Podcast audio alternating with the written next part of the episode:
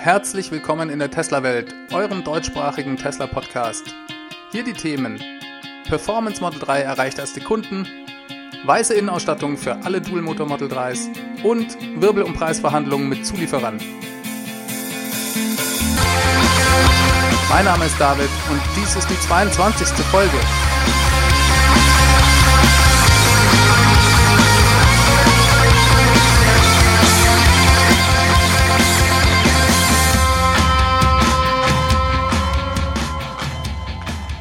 Begrüße euch zu einer neuen Ausgabe der Tesla Welt.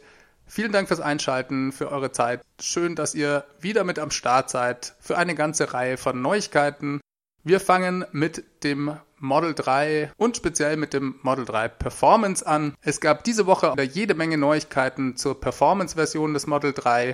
Es gab erste Berichte von Kunden, die jetzt ihre WIN-Nummern und zum Teil auch schon Auslieferungstermine erhalten haben. Der Beginn der Auslieferungen an Endkunden scheint also unmittelbar bevorzustehen, beziehungsweise er läuft bereits. Tesla hatte angekündigt, dass die ersten Performance-Fahrzeuge Ende Juli bei den Kunden landen und es schaut so aus, als ob sie da Wort halten könnten. Es tauchen mehr und mehr erste Fahrberichte der Performance-Version des Model 3 sowohl in der Presse als auch von verschiedenen YouTubern oder Endkunden im Internet auf. Ich bin völlig begeistert von der weißen Innenausstattung. Die hat mich schon bei den ersten Fotos, die im Designstudio veröffentlicht wurden, absolut umgehauen. Damals habe ich mir aber noch gedacht, naja, das sind halt Pressefotos, die erfahrungsgemäß immer mehr als perfekt ausschauen. Aber jetzt gibt's die ersten Videos davon im Netz von Fahrzeugen, die tatsächlich in Tesla Stores stehen. Das schaut absolut fantastisch aus und laut Erstberichten scheint es sich auch um das gleiche Material zu handeln, das Tesla bei Model X verwendet dies scheint sich ja auch nach längerer Zeit noch sehr, sehr gut zu schlagen, was die Abnutzung angeht. Von dem her muss man sich da auch, glaube ich, keine Sorgen machen. Bisher schien Tesla noch Probleme zu haben, die weiße Innenausstattung in größeren Stückzahlen herstellen zu können. Elon sagte vor ein paar Wochen dazu, dass sie zunächst nur 1000 Stück pro Woche erreichen könnten. Daher wurde die weiße Innenausstattung ja auch zunächst nur für die Performance-Version als Option angeboten.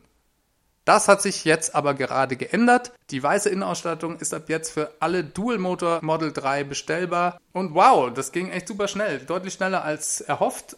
Und ja, mal sehen, wann sie dies dann auch für die hinterradgetriebene Variante anbieten und ob das dann hoffentlich auch mit der 35.000 Dollar Version direkt ab Einführung verfügbar sein wird.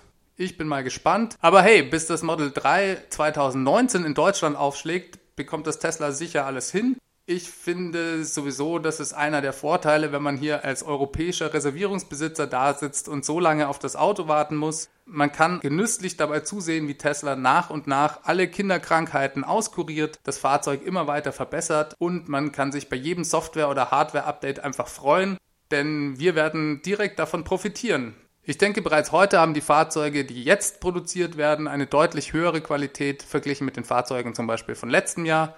Und bis das Model 3 in Deutschland ankommt, dürfte auch die Software nochmal deutlich ausgereifter sein. Das ist eben das Schöne an Tesla. Die Autos werden nach und nach immer besser. Das Performance Model 3 hat einen Track Mode. Ein ganz interessantes Detail kam dann noch bei einem Video von dem YouTuber MKBHD ans Licht. Und zwar hatte dieser von Tesla ein Performance Model 3 zur Verfügung gestellt bekommen und hat damit ein paar Runden auf einem Flugfeld, glaube ich, gedreht. In einem kurzen Video redet er dann über einen in seinem Fahrzeug verfügbaren Track Mode anscheinend ein Modus, der für den Einsatz auf der Rennstrecke vorgesehen ist. Elon Musk betont ja immer wieder, dass das Model 3 gerade auch auf der Rennstrecke in der Lage sein wird, den Klassenprimus BMW M3 vom Podest zu stoßen. In dem Video wurde nicht genau erklärt, was der Track Mode alles beinhaltet, aber man kann sich da ja verschiedene Sachen vorstellen. Zum Beispiel wird sicher die Traktionskontrolle ausgeschaltet und vielleicht werden ja auch Dinge wie das regenerative Bremsen abgestellt. Ich denke, man bekommt einfach mehr Kontrolle über die elektronischen Assistenzsysteme des Fahrzeugs der Track Mode erlaubt dem Fahrer zum Beispiel das Drifting einfacher zu bewerkstelligen. Das ist übrigens auch sehr interessant in dem Video zu sehen. Ein Fahrzeug, das ohne jedes Motorengeräusch mit Vollspeed und quietschenden, qualmenden Reifen durch die Kurven driftet, ist schon was Besonderes. Der Track Mode ist dann vielleicht auch eins der ersten Features, die die Performance-Variante von den übrigen Model 3s softwaretechnisch unterscheiden könnte. Aber wie gesagt, es sind fast keine Details dazu bekannt. Vielleicht ist das auch nur eine Beta-Version. Mehr Details erfahren wir sicher bald, sobald die ersten Kunden ihre Performance-Modelle bekommen. Elon Musk hat übrigens noch einen Kommentar bezüglich der Reifen auf Twitter geschrieben. Und zwar hat Tesla anscheinend selbst mit den äh, Michelin Pilot Sport 4S den im Performance Upgrade Package enthaltenen 20 Zoll Performance Reifen des Model 3 nicht den Reifen mit dem meisten Grip genommen, sondern versucht einen guten Kompromiss zwischen Grip und Reichweiteneinbuße zu erreichen. Elon twitterte, dass man mit anderen breiteren, nur auf Grip ausgelegten Reifen eventuell auf Beschleunigungswerte von 0 auf 60 Meilen in 3,3 Sekunden oder sogar besser anstatt der offiziell angegebenen 3,5 Sekunden kommen könnte. Elon hat ja vor ein paar Wochen schon mal angedeutet, dass Tesla eventuell vielleicht auch den Power Output für das Model 3, also für die Performance-Version des Model 3 nochmal erhöhen könnte. Er hat das nicht wirklich versprochen, aber vor sehr langer Zeit hat er ja auch schon mal von einem Ludacris Mode für das Model 3 gesprochen. Den gibt's heute definitiv noch nicht. Und vielleicht ist das ja damit gemeint. Wir werden sehen. Die hinterradgetriebene Version war ja auch schon deutlich schneller als auf dem Papier angekündigt.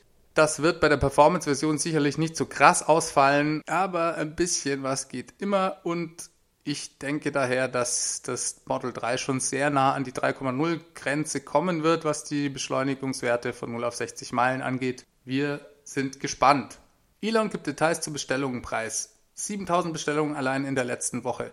In dieser Woche gab es am 19. Juli einen zweiprozentigen Kurseinbruch der Tesla-Aktie aufgrund einer Veröffentlichung eines Berichts von einem Top-Analysten der Firma Needham. Dieser hatte empfohlen, Tesla-Aktien jetzt zu verkaufen, da immer mehr Reservierungen für das Model 3 angeblich storniert würden. Grund dafür wären Verzögerungen bei der Auslieferung, Nicht-Existenz der Basisvariante für 35.000 Dollar, das Ende der vollen Steuersubvention ab Ende des Jahres und so weiter. Mich würde bei solchen Berichten immer brennend interessieren, woher die Analysten ihre Daten bekommen. Dazu wurde in diesem Fall nur ganz lapidar geschrieben, based on our checks, also nach unseren Ermittlungen, was ich dann immer nur sehr wenig hilfreich finde. Tesla hat diesem Bericht sofort widersprochen und in der Folge sah Elon sich sogar genötigt, konkrete Bestellzahlen der letzten Woche zu nennen. Solche Zahlen werden eigentlich sonst überhaupt nicht rausgegeben. Und für uns als Fans ist es natürlich sehr interessant. Er twitterte, er wisse auch nicht so genau, woher die Leute ihre Zahlen nehmen würden. Tesla hätte in der letzten Woche 5000 neue, und er spricht hier von Nettobestellungen für das Model 3 und 2000 Bestellungen für Model S und X erhalten. Das finde ich jetzt schon sehr viel, wenn man bedenkt, dass der Online-Konfigurator ja bereits vor ungefähr drei Wochen für sämtliche Reservierungsbesitzer in den USA und Kanada geöffnet wurde. Das heißt, die große Welle der Bestellungen infolge dieser Öffnung dürfte eigentlich bereits schon vorbei sein. Und trotzdem hat Tesla 5000 neue Model 3 Bestellungen pro Woche. Er redet hier auch explizit von Bestellungen. Deshalb nehme ich an, gab es vermutlich auch noch Reservierungen im Rest der Welt, die da gar nicht mit drin sind. Und Tesla hat ja gerade auch erst die Strategie des Anti-Sellings für das Model 3 geändert. Das dürfte bisher kaum schon einen Effekt zeigen. Ich glaube, die Bestellungen werden in den nächsten Wochen und Monaten durch die Decke gehen. Allein schon der Tatsache geschuldet, dass immer mehr Leute auf das Fahrzeug aufmerksam werden. Dadurch, dass Nachbarn, Freunde und Arbeitskollegen es plötzlich fahren und das Fahrzeug in den Stores für Testfahrten bereitsteht. Die Welle der Model 3 Auslieferungen rollt und die Tesla Shorts werden immer nervöser. Diese Woche sind mehrere Videos aufgetaucht, die wieder riesige Parkflächen voll mit Tesla Model 3 zeigen, von Leuten, die der Meinung sind, dass dies eindeutig ein Indiz dafür sei, dass Tesla kurz vor dem Abgrund stünde. Ihre These ist, dass diese Fahrzeuge auf jeden Fall kaputt sein müssen und daher nicht ausgeliefert werden können oder dass Tesla in Wirklichkeit einfach keine Abnehmer findet, trotzdem aber Fahrzeug produziere, um die angekündigten Produktionsraten einzuhalten. Man kann das Level der Verzweiflung dieser Leute relativ deutlich sehen, denke ich. Besonders toll fand ich auch eine Stelle an einem Video, wo dann plötzlich ein LKW zu sehen war, der eindeutig Model 3 abtransportierte. Das musste dann selbst der filmende Verschwörungstheoretiker eingestehen. Tesla baut inzwischen eine Unmenge an Autos, dies ist selbstverständlicherweise mit hohem logistischen Aufwand verbunden und wenn man überhaupt irgendeine Ableitung daraus treffen möchte, dann könnte die Menge der zwischengeparkten Fahrzeuge vielleicht am ehesten noch ein Hinweis darauf sein, dass Tesla eventuell mit den Auslieferungen nicht hinterherkommt. Bisher liegt ja aller Augenmerk immer nur auf der Produktionsrate und darauf, wie schnell Tesla diese steigern kann. Ich stelle mir aber auch die Logistik, die dahinter steht, die Fahrzeuge auszuliefern, sehr komplex vor. Es gibt eine begrenzte Anzahl von Service Centern mit einer begrenzten Anzahl von Delivery Specialists und diese werden jetzt mit dieser Welle von Fahrzeugen überflutet und damit vor ganz neue Herausforderungen gestellt. Selbiges gilt dann selbstverständlich auch für das Supercharger-Netzwerk und überhaupt den Service, was Reparaturen angeht. Aber ganz konkret bekommt Tesla das jetzt eben bei den Auslieferungen erstmal zu spüren. Erklärt das Ziel von Tesla ist es, zukünftig eine Auslieferung eines Model 3s in nur fünf Minuten durchzuziehen. Diese fünf Minuten beziehen sich auf die Zeit, die letzten Endes der Delivery Specialist mit dem Kunden verbringt, um den Papierkram zu klären Tesla hat neun Videos produziert, die den Kunden bei der Auslieferung gezeigt werden und das Fahrzeug erklären sollen, sodass der Kunde im Idealfall auch ohne Fragen zu stellen in der Lage ist, mit seinem Model 3 direkt loszufahren. Stelle ich mir durchaus auch schwierig vor, da die richtige Balance zu finden. Für die Kunden ist es ja ein ganz besonderes Event, auf das sie lange gewartet haben. Und es gehört sicher nicht zu einer guten User Experience, wenn man den Eindruck gewinnt, man werde einfach schnellstmöglichst abgefertigt und mit dem Auto vom Platz gejagt. Genau das muss Tesla aber eigentlich tun. Was ich so bisher gehört habe, machen sie das bisher ganz gut. Zum Teil scheinen sie das außerhalb von den Service Centern zu organisieren. Da werden größere Flächen angemietet, wo dann durchaus auch mal 80 bis 100 Leute gleichzeitig ihr Auto bekommen. Dies geschieht aber in ganz entspannter Atmosphäre. Zum Teil hat das wohl sogar ein bisschen Festival-Charakter mit verschiedenen Areas, wo man sich zum Beispiel dann die besagten Videos anschauen kann, einen Happen essen oder trinken oder sich auch mit anderen Kunden austauschen kann. Dann redet man irgendwann mit seinem Delivery Specialist, klärt das Vertragliche, das in der Regel auch bereits vorher alles vorbereitet wurde, nimmt das Auto in Empfang und fährt damit vom Platz. Selbstverständlich beobachten wir das weiter, wie sich das entwickelt. In diesem Quartal erreicht Tesla da sicherlich eine neue Dimension und es ist in jedem Fall Neuland für alle Beteiligten und eine gewaltige Herausforderung. Bleiben wir aber mal kurz noch beim Service. Auch da hat Tesla diese Woche nochmal konkrete Maßnahmen angekündigt, mit der sie auf die steigenden Herausforderungen reagieren.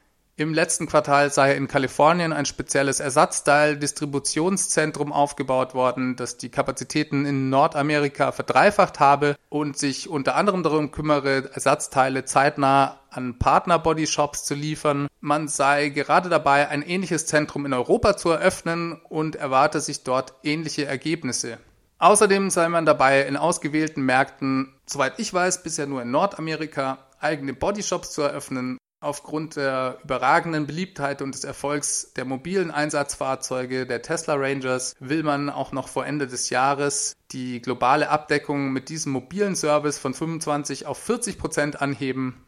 Ob diese auch wieder nach Deutschland kommen, wurde an der Stelle nicht erwähnt.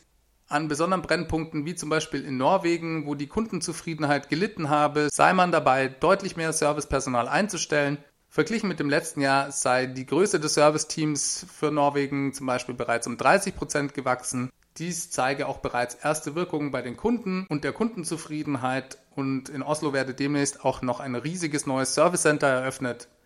Das ist schön zu hören und Tesla tut da sicher viel, aber sie müssen es wirklich auch, wie gesagt, die Welle der Model 3 rollt. Premium-Paket für Model S und X wird Standard. Tesla hat diese Woche für das Model S und X die Basiskonfiguration geändert. Das bisher optional erhältliche Premium Upgrade Package ist jetzt Bestandteil der Basiskonfiguration. Dies betrifft den 75D und den 100D. Bei den Performance-Varianten war dies ja bisher schon der Fall. Damit erhält man jetzt ein hochwertigeres Auto schon in der Standardkonfiguration. Allerdings steigt damit auch der Basispreis bei Model S um 2500 US-Dollar, bei Model X um 3500 US-Dollar für Kunden, die an einem Premium Upgrade Package Interesse hatten, ist das sicherlich ein Gewinn, da dieses bisher 5000 US-Dollar bei Model S respektive 6000 US-Dollar bei Model X gekostet hat. Für Kunden, die das nicht interessiert, ist das eher eine schlechte Nachricht, da das Auto jetzt teurer ist. Das Premium Upgrade Package enthält Features wie die speziellen HEPA-Luftfilter mit dem Biowaffenabwehrmodus, die Premium Soundausstattung sowie das Kaltwetterpaket. Das heißt, alle Sitze sind jetzt beheizbar, beheizbares Lenkrad, beheizbare Scheiben, Waschdüsen und so weiter. Für Tesla hat es zwei Vorteile. Erstens differenzieren sich Model X und S dann noch deutlicher vom Model 3 als Premium-Fahrzeuge der Marke. Und außerdem vereinfacht sich der Produktionsprozess, da weniger Varianten hergestellt werden müssen. Das ist ja auch nicht das erste Mal, dass sie dies tun. Dinge wie die Luftfederung oder auch der Dual Motor waren früher auch alles Optionen, die jetzt einfach Standard sind. Ich denke, Tesla kann dadurch einfach auch nochmal die Marge steigern, selbst wenn diese Features dann eigentlich insgesamt günstiger angeboten werden. Davon haben dann sowohl die Kunden als auch eben Tesla was. Startschuss für das virtuelle Kraftwerk in Australien.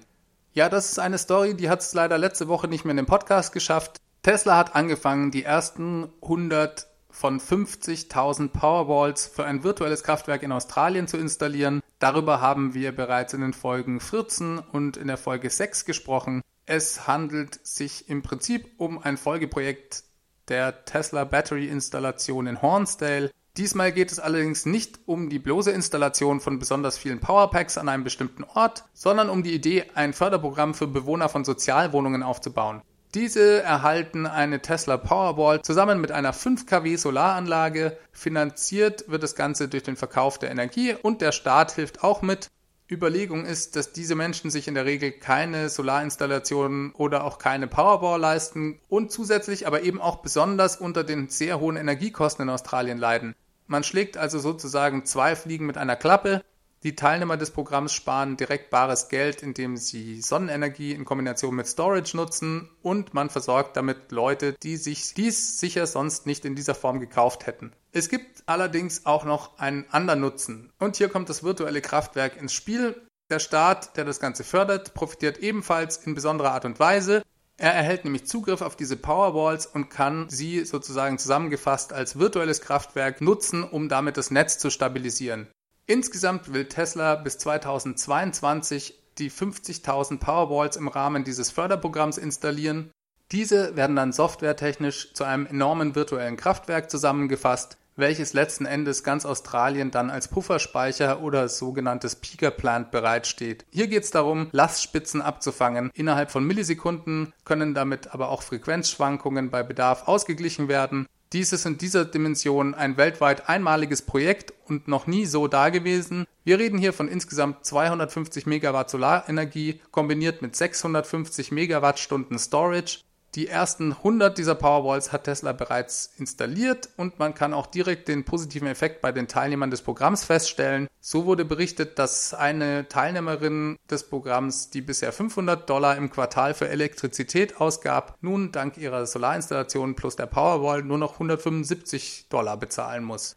Wenn das nicht mal ein guter Deal ist, und es zeigt doch auch ganz deutlich, wie schnell sich sowas rechnet, Falls ihr eine Powerwall besitzt oder vielleicht auch einen anderen Batteriespeicher, den ihr in Kombination mit Solarenergie verwendet, würde ich mich sehr interessieren, wie viel ihr da einspart. Ihr könnt euch gerne per E-Mail oder auch per Hotline bei mir melden. Wie ihr mich erreicht, sage ich ja immer am Ende des Podcasts. Ich finde dieses Thema sehr spannend. Tesla will in nur wenigen Wochen weitere 1000 Installationen vornehmen. Dies ein Hinweis, dass Tesla hier die Produktionsrate, was die Powerwall angeht, im Moment auch extrem steigert. Bisher ließ die Verfügbarkeit speziell für dieses Produkt ja wirklich zu wünschen übrig. Lange Wartezeiten waren meistens der Fall und man hatte den Eindruck, dass gerade auch Großprojekte die Powerwall immer ausgebremst haben, da diese ja auch nachvollziehbarerweise einfach wichtiger waren für Tesla. Trotzdem sehr ärgerlich aus Kundensicht, wenn man auf das Ding ewig wartet. JB Straubel, der CTO von Tesla, hat kürzlich in einem Interview gegenüber USA Today angekündigt, die Kapazitäten für Energieprodukte aggressiv auszubauen. Ende des Jahres soll sich die generelle Verfügbarkeit deutlich bessern und auch zum Solar Roof gab es eine neue Zeitangabe. Solar Roof Produkte sollen ab 2019 in größeren Mengen produziert werden. JB Straubel sagte, niemand solle denken, dass wir von Solarprodukten zurücktreten. Also ich glaube das auch ehrlich gesagt nicht dass sie davon Abstand nehmen wollten. Ich denke, Tesla sieht da und hat da auch ein riesiges Potenzial. Die Notwendigkeiten waren einfach bisher andere. Solar Roof ist vielleicht auch wegen zurzeit noch andauernden Langzeittests etwas im Verzug. Das hatte Elon ja in der Vergangenheit dementsprechend auch kommentiert. Das Dach soll eben 30 bis 50 Jahre lang auf jeden Fall halten. Und Rückrufaktionen für Dächer sind eben deutlich schwieriger abzuwickeln als vielleicht bei anderen Produkten. Daher muss da wirklich alles passen, bevor das in die Massenproduktion geht. Powerwall ist da sicher ein bisschen anders. Da haben vermutlich wirklich die Autos und die Storage-Großprojekte zu den Verzögerungen geführt. Diese ermöglichen aber auch in gewisser Weise erst dann die Skalierung der Powerwall. Erstens, weil die Batteriepreise senken und damit die sehr günstig angebotene Powerwall, auch was die Margen angeht, für Tesla attraktiver wird und damit auch mehr Gewicht gegenüber den Autos bekommen kann.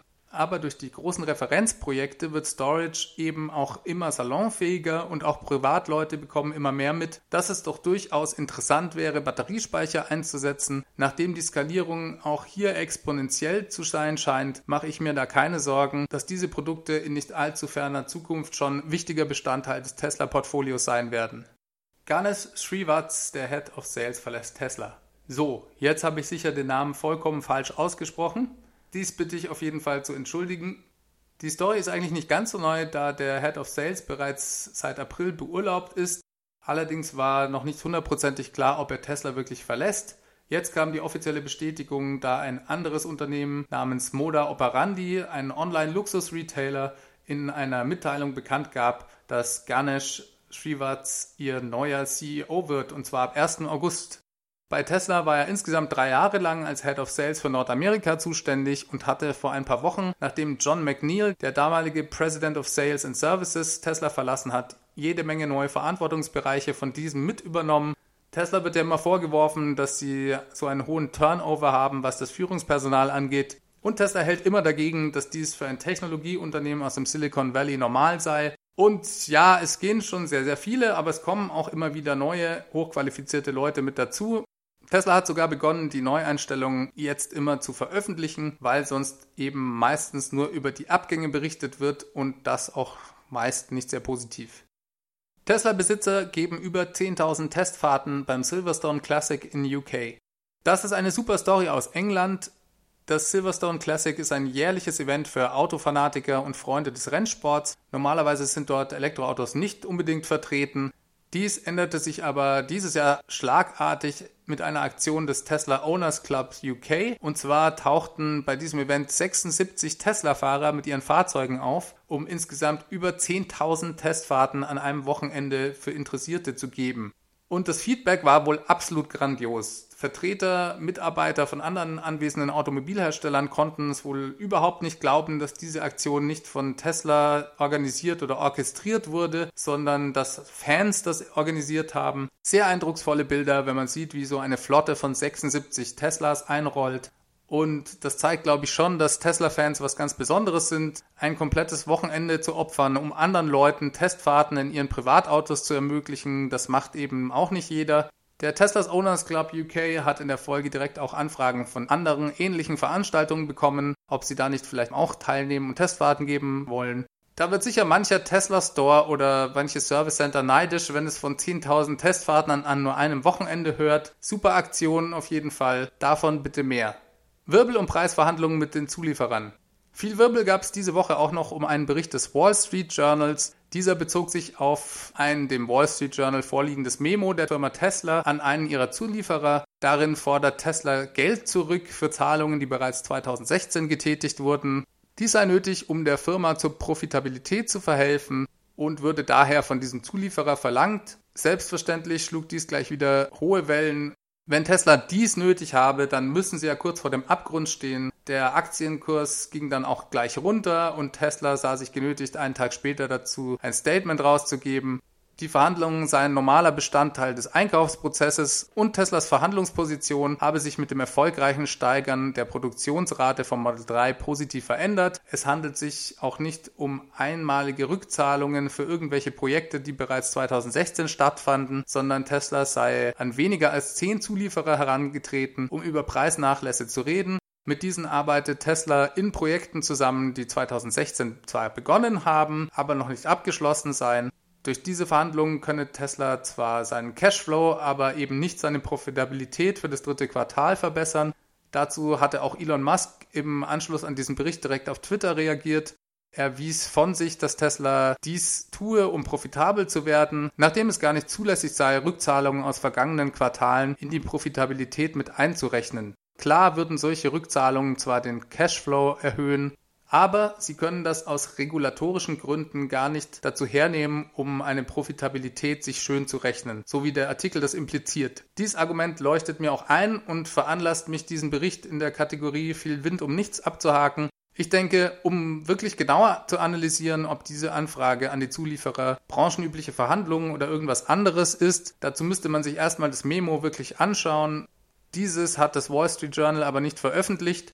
Für mich entsteht hier überhaupt nicht der Eindruck, als würde Tesla in einer verzweifelten Maßnahme seine Zulieferer anbetteln. Ich glaube viel eher, dass sie mit ihrem erreichten Produktionsziel des letzten Quartals hier an diese herangetreten sind, um zu sagen, schaut her, wir schaffen jetzt die Massenproduktion. Im nächsten Jahr werden wir uns von 5000 Fahrzeugen pro Woche auf 10.000 Fahrzeuge pro Woche steigern. Wir wollen, dass ihr mit dabei seid. Jetzt ist der Zeitpunkt, nochmal neu über Preise zu reden. Vorher hat uns das ja eh noch niemand geglaubt, dass wir das wirklich schaffen. Und jetzt ist es eben soweit. Aber nachdem es Tesla ist, macht es Schlagzeilen, sorgt für Wirbel und lässt den Aktienkurs einbrechen. So, damit sind wir auch schon wieder am Ende angekommen. Ich bedanke mich für eure Zeit. Ich würde mich wie immer über Anregungen, Feedback, Kommentare von euch freuen. Ihr erreicht mich über die E-Mail-Adresse feedback at teslawelt.de. Könnt mir auch eine Sprachnachricht auf der Hotline hinterlassen. Das ist die 0211 9763 2363. Oder ihr schreibt mir einfach auf Twitter, at TeslaWelt ist der Account. Hinterlasst mir doch bitte eine Bewertung auf iTunes. Das hilft mir wiederum, den Podcast weiter bekannt zu machen, da ich dadurch in dem Ranking von iTunes steige. Das ist ähnlich wie das Google SEO manchmal ein Rätsel, aber gute Bewertungen mit Kommentaren scheinen da zu helfen. Hat mir wie immer sehr viel Spaß gemacht und ich freue mich auf die nächste Woche. Am 1. August ist auch bereits der Tesla Earnings Call. Das ist leider der Mittwoch, das heißt, der wird es nicht in die nächste Folge schaffen, weil es einfach erst nach der Veröffentlichung des Podcasts stattfindet. Das ist leider manchmal so, dass das Terminlicht nicht immer hundertprozentig passt, aber ich denke, wir haben genug andere interessante Themen, die wir in der nächsten Folge besprechen können und ich freue mich schon darauf, dass ihr wieder einschaltet. Ich wünsche euch eine gute Woche, macht es ganz gut. Bis dahin, ciao, ciao.